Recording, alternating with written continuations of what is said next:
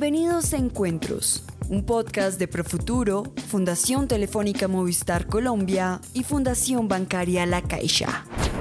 Bienvenidos una vez más a este podcast de la Fundación Telefónica Movistar. Hoy hablaremos sobre los recursos educativos abiertos y para explorar más sobre este maravilloso tema, hoy tenemos el gran honor de tener como invitada especial a Mila González. Mila es psicóloga y maestra de las ciencias de la comunicación de la Universidad de Sao Paulo. También es especialista de máster en gestión y producción en e-learning de la Universidad Carlos III de Madrid.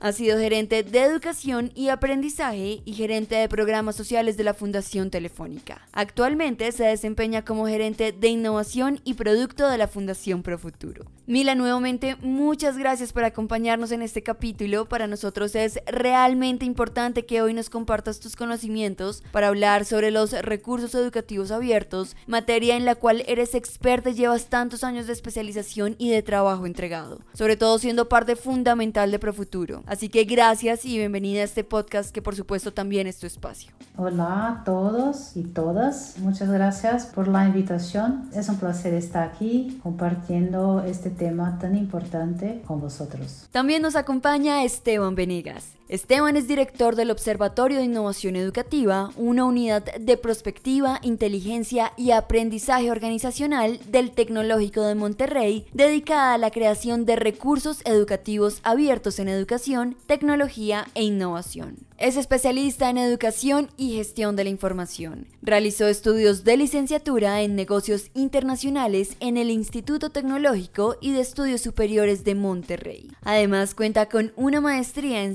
ciencia, educación y desarrollo cognitivo. También participó en el diseño, desarrollo e implementación del modelo educativo TEC 21. Además colaboró en la redacción del documento Visión y Acción 2030, propuesta por la ANUIES para renovar la educación superior en México. Diseñó las políticas públicas para impulsar el cambio institucional. Esteban, bienvenido. Muchísimas gracias por la invitación, encantado de estar con ustedes y pues compartir un poquito más de información sobre este tema tan interesante para educación. Encantado. Bueno, para empezar, nos gustaría saber un poco más sobre ustedes. Mira, ¿por qué dedicaste tu vida a la educación? Yo trabajo con educación hace más de 20 años y específicamente con educación y tecnologías. Es una temática apasionante y siempre muy retadora porque así la evolución ¿no? de la sociedad, las tecnologías es tan grande ¿no? y está tan rápida que esta temática nunca cae en la rutina, ¿no? al revés, ¿no? esto crece y que me dedicaré para eso creo que por muchos años adelante.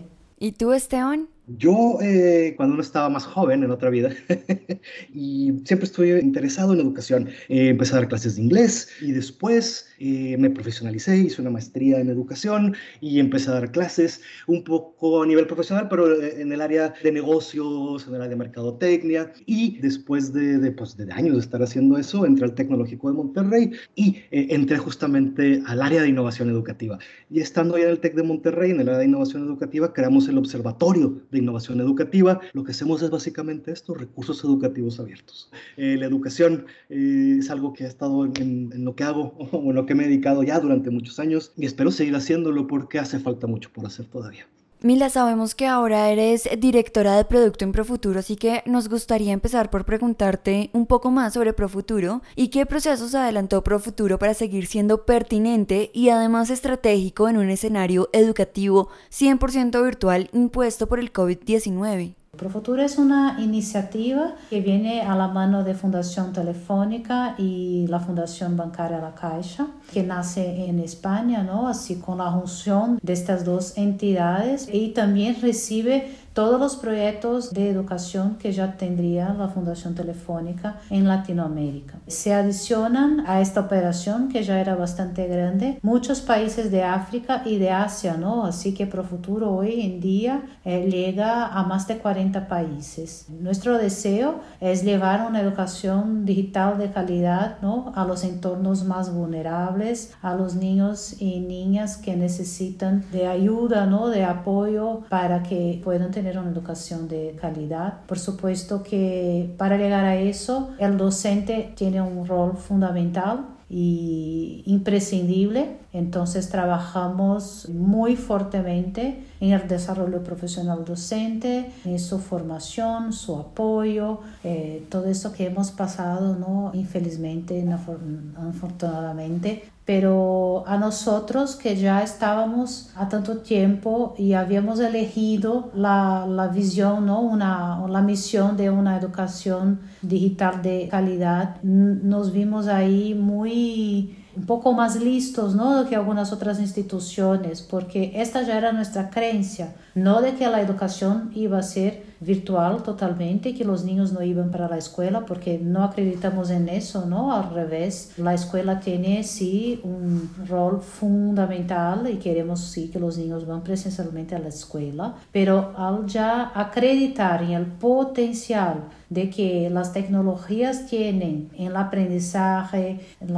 el tratamiento de la información, la personalización, no todo acceso a la cantidad de contenidos e informaciones que existe, como esto ya era como premisas a nosotros, eh, cuando llegó el COVID, luego pensamos, bien, ahora hay que hacer un esfuerzo también para que las cosas que Profuturo tiene eh, llegue a más gente, ¿no? Entonces hemos de inmediato hecho un ejercicio de llevar muchos de nuestros contenidos que anteriormente llegaban solamente al modelo integral para que estuviesen disponibles para acceso a todos, ¿no? Por nuestro website. Entonces esto ha sido un movimiento rápido que hemos tenido. Organizamos también toda nuestra oferta para que se quedase más de, consumir, hemos lanzado una herramienta de, de, selección de objetos digitales de aprendizaje, recursos ¿no? y planes de clase en cuatro idiomas que tendríamos hasta aquel momento a modo piloto, mucho más pequeña y ahí hemos hecho un esfuerzo grande para que esta herramienta que se llama Recursos Pro Futuro pudiese tener un catálogo de, de objetos mucho más amplio. Hemos también participado como asesores y consultores a muchas instituciones que nos buscaban, ¿no?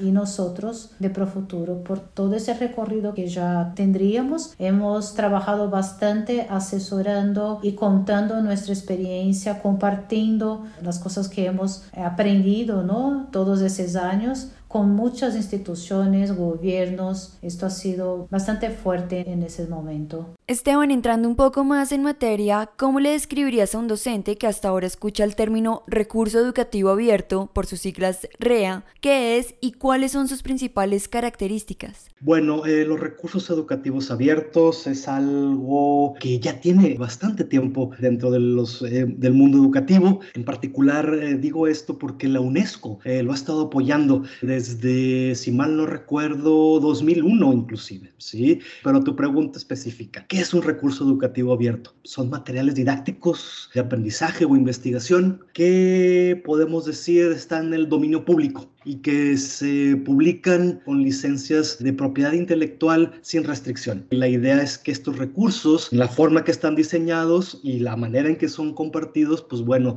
faciliten su uso, su adaptación y su distribución, porque todo esto, al decir abiertos, es un sinónimo de decir gratuitos. Son textos, videos, podcasts inclusive, que pueden compartirse sin ninguna retribución comercial. Entonces, así un poquito de resumen, son cualquier eh, modalidad, porque puede ser multimedia, de, de contenido educativo de calidad, ¿sí? que esté libremente disponible y que sea de fácil replicación y de fácil distribución. Mila, ¿cómo influyen los recursos educativos digitales en la innovación educativa medida por las TIC? Los recursos educativos digitales son parte fundamental ¿no? de esta innovación que se puede dar de aprendizaje y de enseñanza por medio de las TIC, porque ellos son el contenido, ¿no? A ver, son ellos que llevan el mensaje que se quiere distribuir, ¿no? Ellos son los materiales de diferentes lenguajes que se puede utilizar. Si tenemos un sándwich, es lo que se rellena, ¿no? Entonces imagínate que hay el pan y hay la carne, ¿no? Entonces los recursos son la carne, es lo que alimenta, ¿no? Es lo que alimenta más fuertemente toda esta posibilidad de aprendizaje, pues si no existen esos recursos digitales sobre lo que vamos a trabajar, ¿no? ellos son fundamentales para garantizar, ¿no? Para llegar a la, al aprendizaje. Si no, por ejemplo, una red social no necesariamente utiliza recursos educativos, ¿no? Y también las personas allí hablan de un montón de cosas, no necesariamente promueven en estos espacios el aprendizaje que se desea, ¿no? De, a un estudiante con relación al desarrollo de una competencia, de adquirir algún conocimiento. Y para que esto pase se necesita de esos objetos.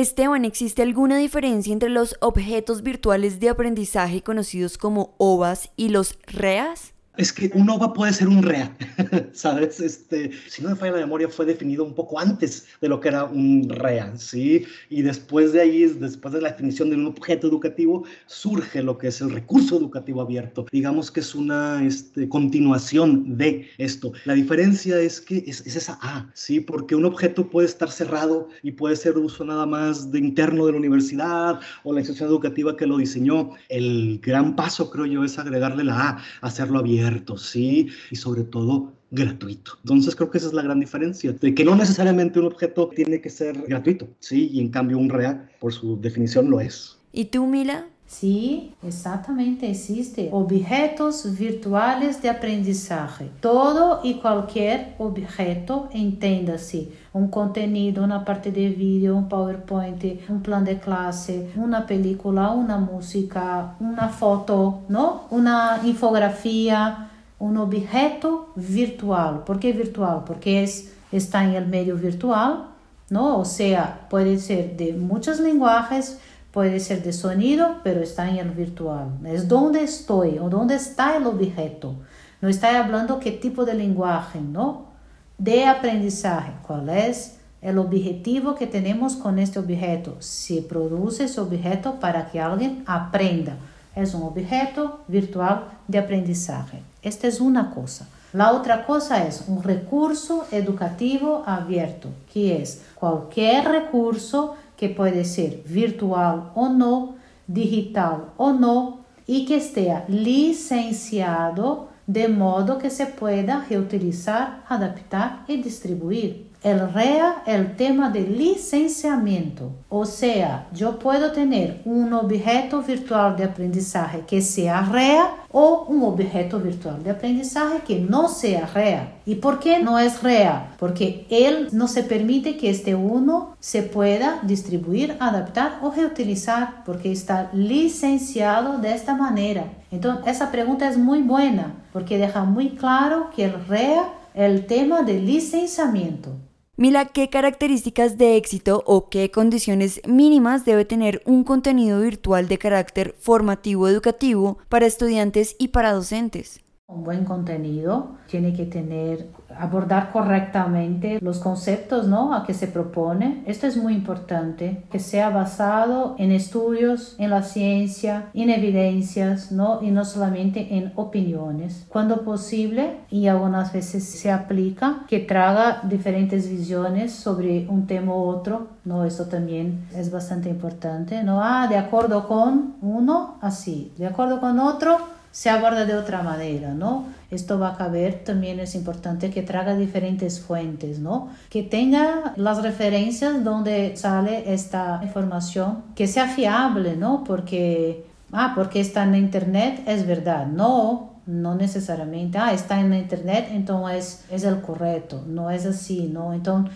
el tema de la fuente es muy importante, ¿no? ¿Dónde? Quién está basado en qué. Que tenga una, un buen diseño, que lo que hablamos ¿no? en la educación a distancia, un design instruccional que sea bien pensado, ¿no? Que yo quiero, que, cuál es el mensaje principal, cómo presento este mensaje de manera atractiva de acuerdo con el público que va a recibirlo. Pues es diferente tu trabajar un contenido a un niño de 6 años y a un niño de 14, mismo que el tema sea el mismo, ¿no? Queremos hablar de sistema solar. Ok, si tú vas a trabajar sistema solar con un niño de 6 años, tienes que abordarlo de una manera. Si tú vas a abordar este tema con un niño de 14, abórdalo de otra, porque ya está en otra etapa, ¿no? Tiene otro avance cognitivo, ya tiene otro repertorio. Entonces, estar adecuado al público a que se dirige, que utilice lenguajes que sean atractivas, ¿no? Que se utilicen la buena medida, el tiempo, el tema de la calidad, que sea de colores, de diseño, de sonido, cuando esto todo se aplique a depender de qué lenguajes que están ahí, ¿no? Entonces,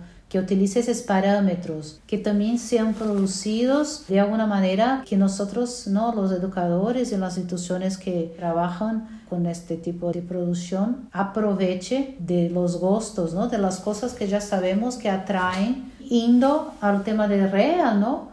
Deja este recurso abierto para que otros reutilicen o distribuyan, permitiendo la circulación y el reaprovechamiento de un trabajo grande que uno ya ha hecho, ¿no? Que eso se pueda difundir, adaptar de manera pública, ¿no? Que esté disponible para que otros puedan también, además de aprovechar, reproducir, ¿no? Producir cosas a partir de ese. Esta es la esencia de REA, ¿no? Una cosa importante que yo que me olvidó decir, ¿no? De la cuestión de la calidad cuando yo comentaba de un buen objeto de aprendizaje, es muy importante que se garantan los derechos de uso de imagen, de la información, ¿no? de voz, cuando tú vas a producir un recurso, ¿no? Tú tienes que estar seguro que tú puedes, por ejemplo, producir una fotografía, una pintura, una música, ¿no? una parte de una película, esas cosas tienen propiedad de otros. Entonces, antes de salir difundiendo, hay que verificar si se puede.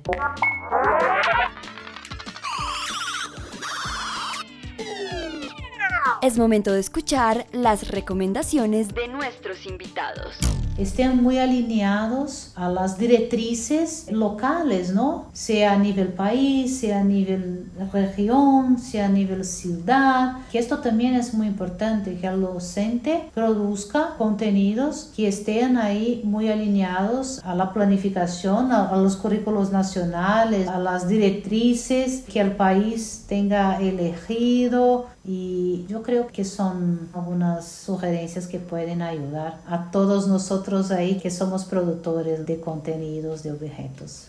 El docente, yo lo que le aconsejaría es que se acerque a universidades, instituciones de educación superior, porque son las que están haciendo ese tipo de recursos. También le recomendaría que fuera muy crítico al profesor, porque existen contenidos educativos abiertos de muy mala calidad. Eh, muchos de los contenidos que encontramos en Internet pueden ser ya caducos inclusive, pueden ser irrelevantes o ya pasaron, ¿no? Si ven que hay continuidad, si ven que tienen una estructura armada, eso da mucha confianza y luego ya ver cómo se podría este, implementar dentro del contexto local, ¿no? Creo que todo empezaría con una búsqueda bastante concienzuda vía Internet para encontrar todos estos recursos. Mila, ¿cuál es el nivel de acceso y uso de las TIC en contextos escolares y la potencialidad de estos recursos, bien sea REAS, entre otros, para la participación más activa de docentes y estudiantes, no solo como usuarios, sino como creadores de contenidos educativos? Yo creo que la utilización es cada vez más grande. Lo que hemos visto ¿no? ahora con la pandemia es un cambio cultural que mismo cuando ahora volviendo a las escuelas, que ojalá que todos puedan, ¿no? todos posamos volver a la presencialidad, a los sitios donde compartimos socialmente ¿no? con las personas, sean los adultos o los niños en las escuelas. La vuelta ya va a ser una vuelta de personas que cuando salieron no eran los mismos, ¿no? Entonces todos volverán con una, por supuesto, aquellos que han podido tener contacto con la tecnología, porque también no se puede ignorar que alrededor del mundo todavía tenemos mucha diferencia, discrepancia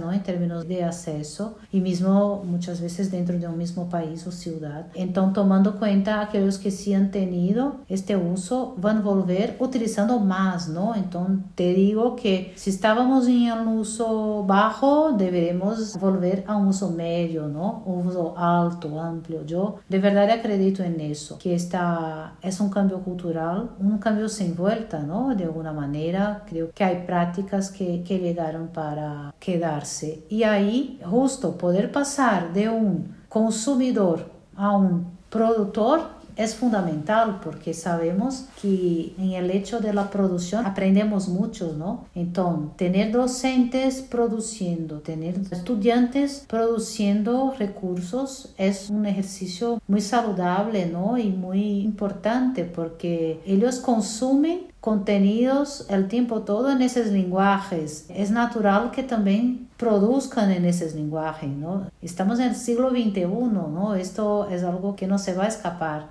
Entonces, si tenemos desde la escuela esta práctica muy activa, estamos ahí preparando una generación que va a, além, ¿no? Que está para allá de ser consumidores. Y esto es fundamental tanto para el aprendizaje de un tema específico cuanto para el desarrollo de competencias, ¿no? Competencias de protagonismo, producción, autoría, responsabilidad, porque cuando tú pones algo, tú eres responsable por aquello, ¿no? Ética, ciudadanía digital, todo esto está involucrado cuando hacemos ese ejercicio.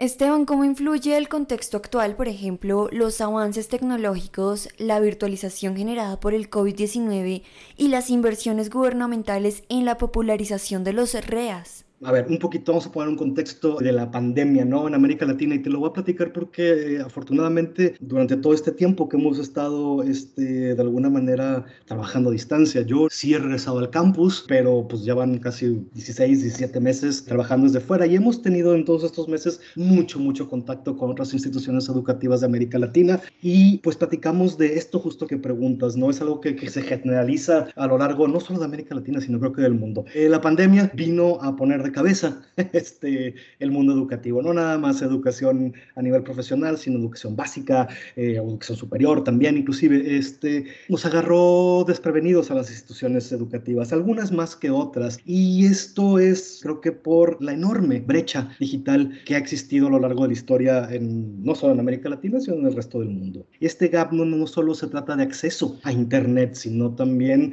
de la capacitación. ¿Y a qué me refiero esto? Sí, el acceso es importantísimo, por ejemplo, aquí donde yo estoy, en el estado de Nuevo León, en el noreste mexicano, solo el 50% de la población o solo el 50% de las casas, de habitación, cuentan con una computadora y ya te imaginarás qué computadora es, ¿sí? Eso aunado con la conexión, que también es bastante, bastante, los servicios de Internet aquí en México, como estoy seguro el resto de América Latina, este, son bastante deficientes, pues han, hecho muy difícil todo esto de la pandemia, pero además está el problema o la oportunidad más bien de capacitación docente. Muchísimos docentes no están capacitados en todas estas herramientas tecnológicas de las que tuvimos que echar mano para poder llevar a cabo pues una educación a distancia en tiempos de pandemia, porque sí, aquí permíteme una, una distinción. Lo que hemos experimentado en estos 18 meses o todo este tiempo de pandemia no es educación a distancia, educación en línea, es educación en línea reactiva, ¿sí? Este, de emergencia. Eh, la educación es muy complicada y las deficiencias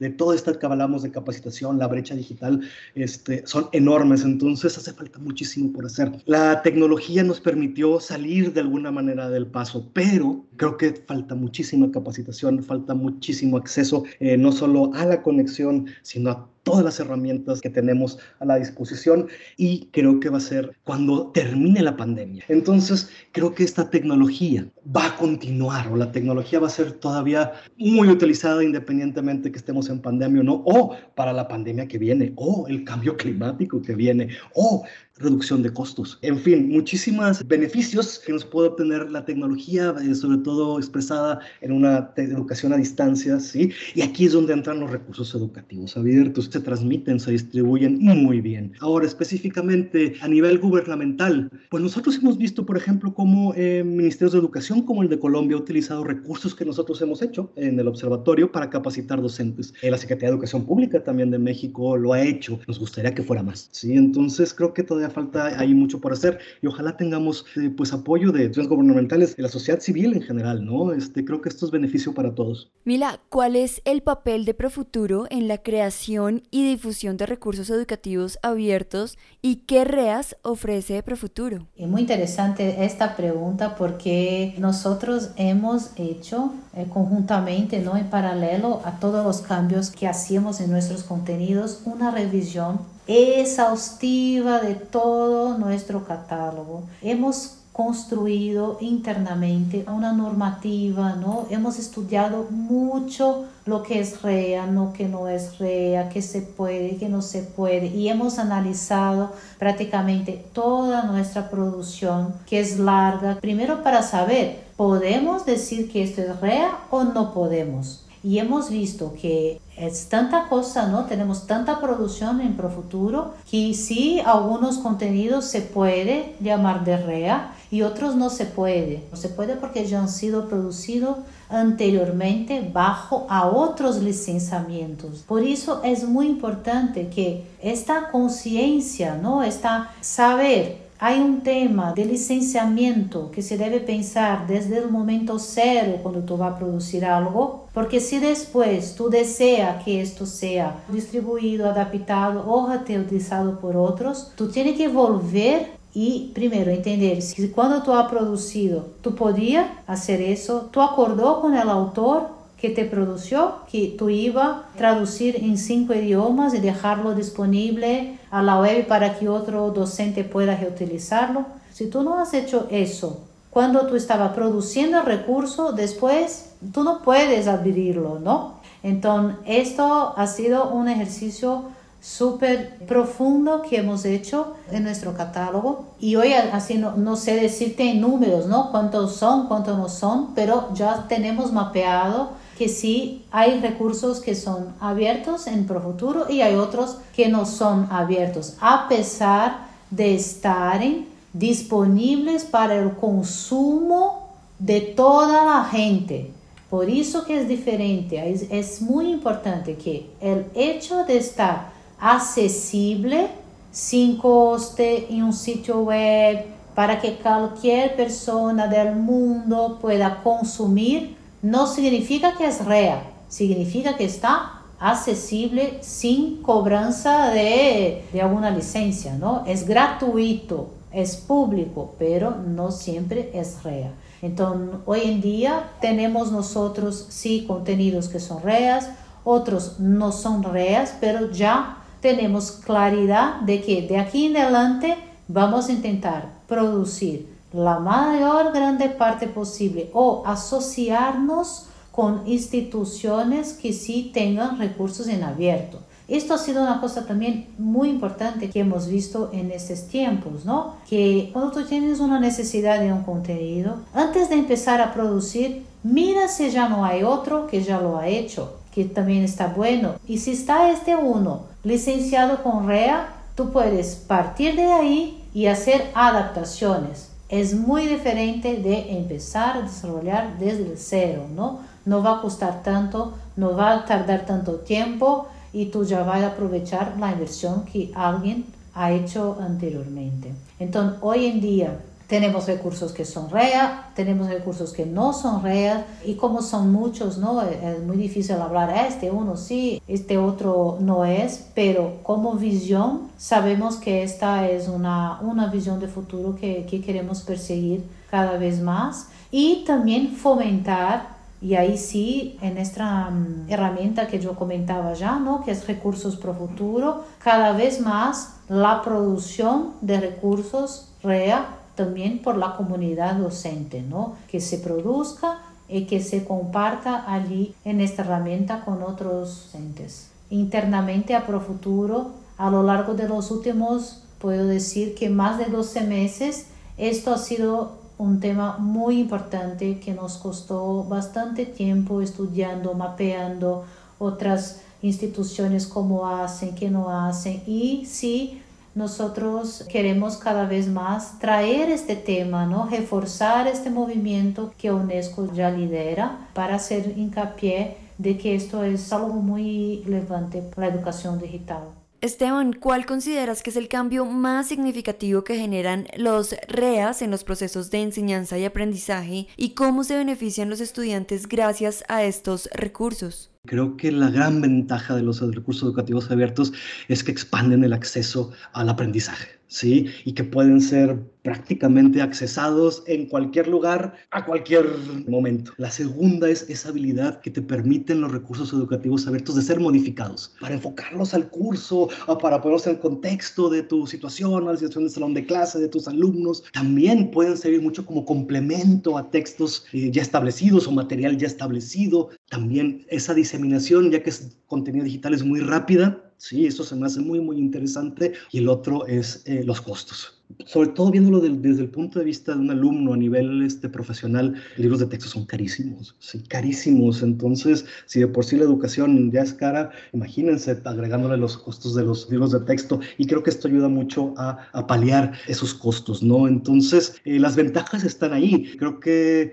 ese, este movimiento, a pesar, te digo, que ya tiene desde hace años este, o décadas, va a agarrar más, más, más fuerza debido a esta pandemia. Entonces, los beneficios están ahí. Sin embargo, no todo recurso educativo abierto es creado igual, como ya les platicaba, y hay que estar nomás un poquito este, al tanto de, pues, de la calidad, de la relevancia de la información que uno está encontrando, ¿no? Esto viene mucho de la mano con todo lo que ha experimentado nuestra sociedad, con la digitalización, ¿no? Este, el fake news y cosas por el estilo. Simplemente hay que usar muchas herramientas de pensamiento crítico o estar consciente de ello. Y bueno, también que a veces, por lo mismo de esta brecha digital, el alumno no siquiera tiene acceso a Internet. Entonces, ¿cómo poder hacer eso, no? Este, por ejemplo, eh, un recurso educativo de video, un webinar de dos horas, que alguien lo esté streameando con una conexión que está compartiendo en casa con el padre o con la madre o la hermana, va a ser muy difícil, entonces pues habría que ajustarlo a texto, o sí, algo que fuera más fácil de distribuir que sobre todo no consuma banda ancha. Entonces hay detalles ahí que cada docente tiene que pensar, ¿no? Y que tomar en cuenta para poder utilizarlos de la manera más efectiva dentro de su entorno. Y creo que conforme se vayan popularizando, veremos eh, más de estos beneficios aflorar. Mila, ¿qué REAS Profuturo tiene disponibles en este momento que nos puedas recomendar?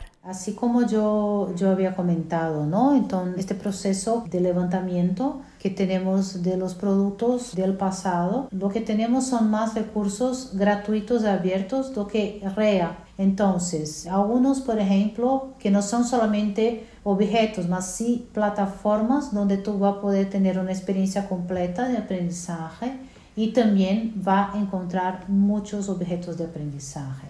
Entonces tenemos, por ejemplo, el recursos pro futuro. En los recursos pro futuro es una herramienta, ¿no? Como un buscador, un referenciador de muchos objetos de aprendizaje. Y ahí hay un catálogo de más de 7000 objetos virtuales de aprendizaje para se utilizar, divididos por temáticas, por edad, por idiomas, por tipos de media, ¿no? Muy bien catalogados y todos evaluados por docentes, lo que es muy, muy importante, ¿no? La curaduría es imprescindible en el mundo actual y en el mundo de una cultura digital donde REA es fuerte porque la propia comunidad también ayuda a hacer la selección ¿no? de lo que de verdad es bueno y lo que de verdad no es tan bueno. Entonces, esta es una herramienta muy potente todos nuestros contenidos Profuturo, que son las unidades didácticas de Profuturo, que tenemos más de 140 horas de contenido muy bien estructurado, una versión de mucho trabajo muy larga que hemos hecho para pensando en estudiantes de 5 a 12 años, están disponibles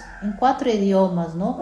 Se puede llegar a ellos también por esas herramientas que yo comenté de recursos Profuturo. Tenemos Oráculo Matemático, que también es una plataforma para aprendizaje de matemática, que también es muy interesante, ¿no? Y que ya estamos utilizando a nivel regional. Se empezó a Perú, pero ahora ya se utiliza en muchos otros países eh, dirigido a estudiantes de, de 10 a, a 15 años, ¿no?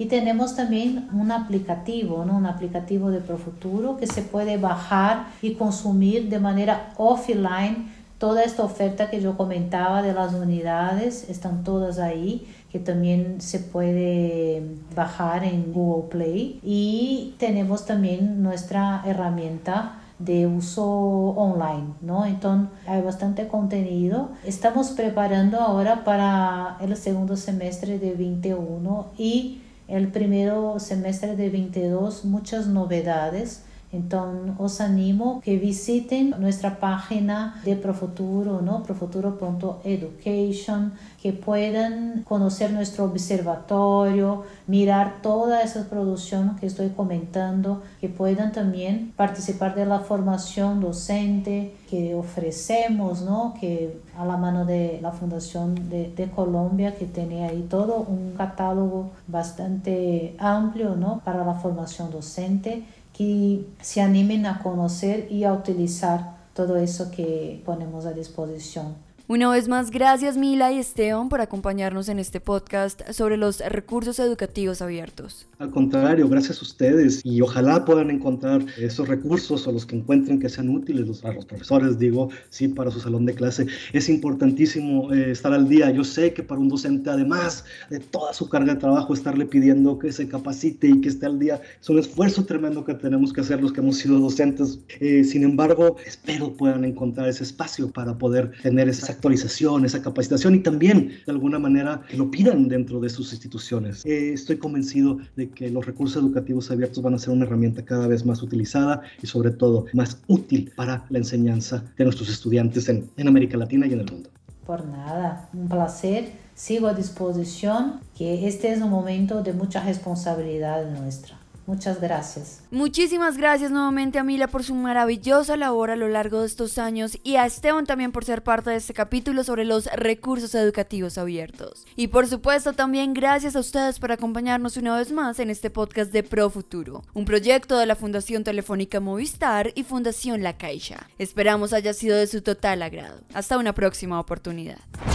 Esto fue Encuentros, un podcast de Fundación Telefónica Movistar Colombia.